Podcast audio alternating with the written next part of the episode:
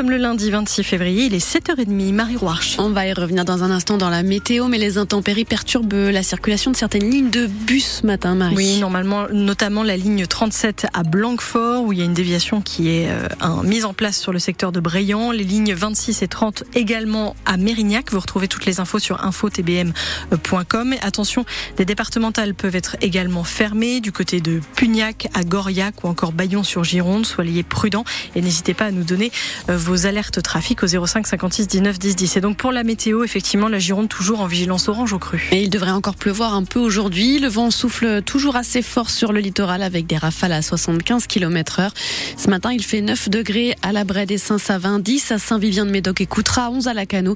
Cet après-midi, on attend 10 degrés à Soulac-sur-Mer et Grignols, 11 à Bordeaux, Arès, Crillon, Libourne et La Réole, 12 degrés à Castelnau-de-Médoc.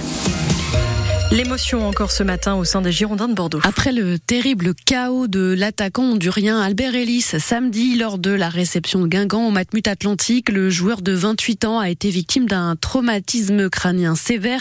Il a été opéré dans la nuit de samedi à dimanche et a été placé en coma artificiel. À ce stade, il est impossible de se prononcer sur son pronostic vital, écrit le club dans un communiqué.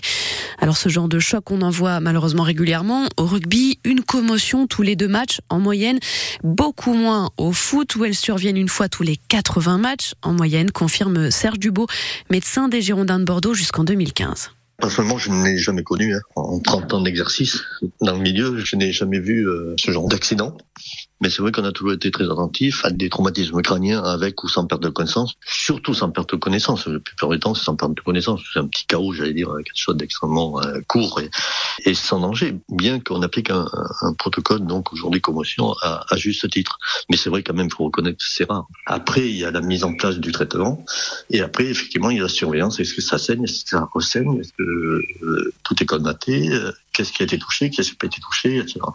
J'espère pour Elise que ce n'est pas quelque chose de très très important au niveau lésion purement cérébrale. Vous voyez si c'est un hématome, c'est autre chose qu'une vraie lésion cérébrale. Les Girondins de Bordeaux vont mettre en place une cellule psychologique au sein du club.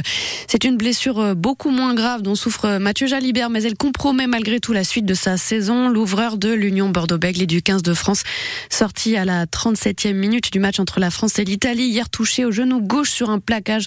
On ne connaît pas encore la durée de son indisponibilité. Et puis blessure à l'ego des Bleus hier qui ont frôlé la correctionnelle face à l'Italie. Les Italiens ont la pénalité de la gagne sur la sirène. Score final 13 partout, un nul inédit dans ce tournoi destination pour les tricolores. Le domicile d'un joueur de l'UBB a été cambriolé ce week-end. Et selon Sud-Ouest, la victime de ce cambriolage est Guido Petit, le deuxième ligne international argentin de l'Union. Le vol aurait été commis pendant que le joueur participait au déplacement de l'UBB à Castres ce week-end. Neuf montres de luxe, des médailles, des maillots et 40 000 euros en liquide ont disparu pour un préjudice total estimé à 240 000 euros. Et sur le plan sportif, le week-end n'a pas été brillant non plus, puisque l'Union s'est inclinée 41-12 dans le Tarn. La 16e journée du top 14 s'est achevée hier soir sur la victoire de Toulouse 37 à 33 à Clermont. Un accident entre un tram et une voiture a sérieusement perturbé le trafic de TBM entre les Quinconces et Ésine hier après-midi à Bordeaux.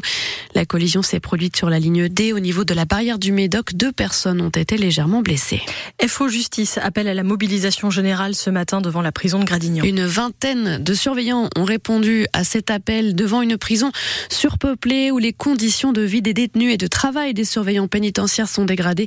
Deux agressions en deux jours la semaine dernière en quartier disciplinaire. Et on en parle avec notre invité. Nous recevons à 7h45 Hubert Gratreau, délégué FO Justice au centre pénitentiaire de Gradignan.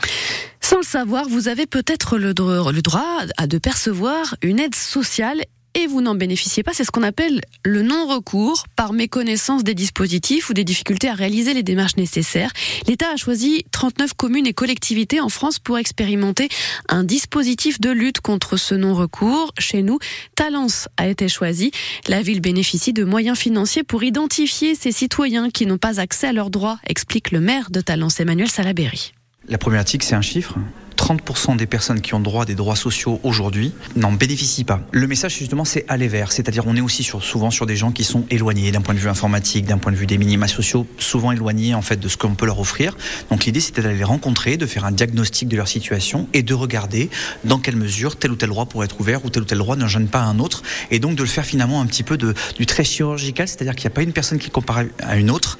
Encore une fois, on résume souvent ça aux minima sociaux. Dans les droits, c'est aussi des personnes des classes moyennes. J'ai vraiment j'insiste dessus parce que il y a aussi des gens qui travaillent et qui auraient le droit à des choses et qui euh, malheureusement connaissent assez peu les dispositifs. C'est des dispositifs qui changent très souvent et donc dans un monde sur lequel on a beaucoup d'inflation, sur lequel le pouvoir d'achat est l'une des, et la principale préoccupation des Français, c'est une réponse très pratique qu'on est fier euh, d'expérimenter à Talence puisqu'on est la seule ville en Gironde à pouvoir le faire. Et la ville de Talence s'appuie notamment sur son bureau France Service avenue de Tours pour mener cette expérimentation.